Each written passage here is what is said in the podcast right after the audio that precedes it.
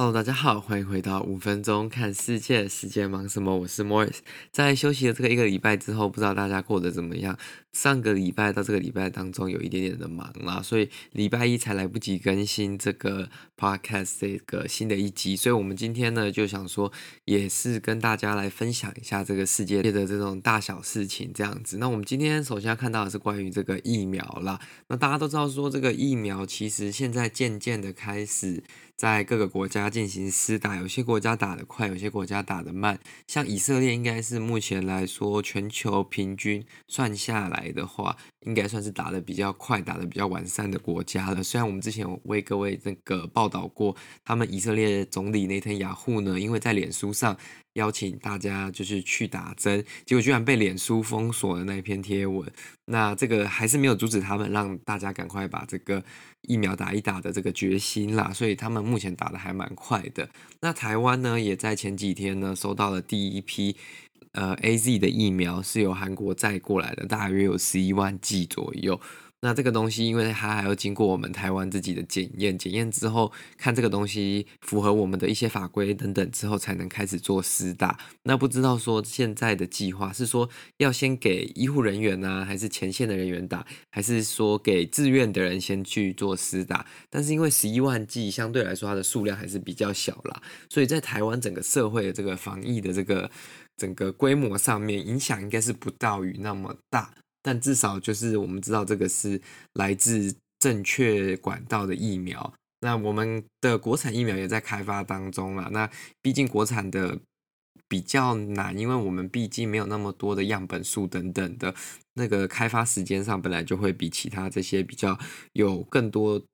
病毒的国家相对来说会比较耗时。那我们今天要讲到的就是关于这个疫苗的部分。那讲了这么久还没讲到重点。点呢，我们要讲到的就是这个关于新冠疫苗在这个世界上，不是每个国家都能这么容易拿到嘛？有些国家要取得就比较难。但是大家又因为被这个疾病已经影响了这个一年的生活，所以大家其实很想要赶快恢复，就是比较正常一点点的生活。就是可能去年这个时间之前，大家能出门啊，能上街。逛街等等，那现在如果他的国家又还没有疫苗，代表这一条路其实还蛮遥远的嘛。这就导致说，每当这种比较有价值的东西出现的时候，就会有仿冒品的出现。这个疫苗也不意外。那在有些国家呢，就会有疫苗的这种盗版疫苗出现。那他们用什么东西来当做它的？疫苗呢，他们就是把这种矿泉水啊、生理食盐水等等的放到这个装疫苗的小罐子上面，再放上假的这个标签，然后再透过一些管道去，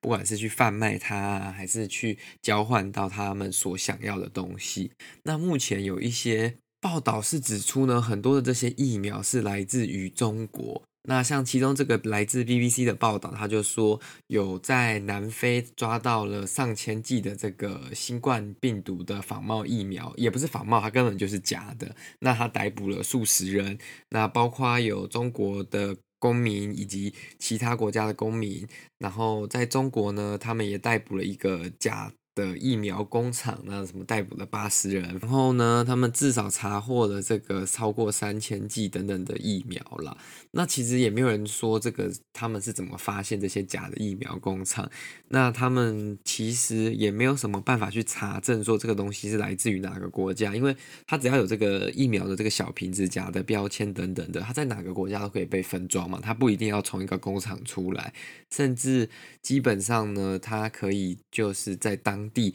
采购这种小瓶子啊，然后贴上标签啊，然后加上这个矿泉水，加上生理盐水等等，就可以拿出去给人注射，人家也不会知道说哦，这个东西到底是真的还是假的啦。那因为呢，南非呢，它其实比较晚才。帮他的人民开始接种这个疫苗啦，就是跟如果美国、欧洲、英国等等这些国家比起来，他们在二月十七号才开始，所以大家其实是很急着想要接种这个疫苗的。但是这个疫苗的这个生产速度、运送，然后就是整个注射的进度，并没有非常的快速啦，所以大家其实很想要赶快尽快打。到这个疫苗，所以就会造成很多人在不管比较小的诊所啊，或者是其他的这种比较非大医院、大医疗院所的地方，想要去做注射啦。那基本上他们这次呢，就是在一个物流的这个仓库找到这些仿冒的疫苗，它也没有受到这些很严格的保存等等的，甚至呢，在墨西哥上个月也有发生类似的事情啦，就是说他们逮捕了一些人在做这种假疫苗，然后帮别人注射这种假的疫苗的人。那他是基本上他做完之后，也不是自己拿去给这些人注，也不是自己直接上网贩售等等的，他是呢去把它提供给一些比较 sketchy，就是比较。走在灰色地带的那种诊所，然后去用高价卖给他，因为可能诊所的医生也没有办法去确认说这个东西到底是不是这个有效的，所以他呢就可以从这个当中去做获利。那这个东西获利其实是蛮大的，有一些报道指出说这些针的这个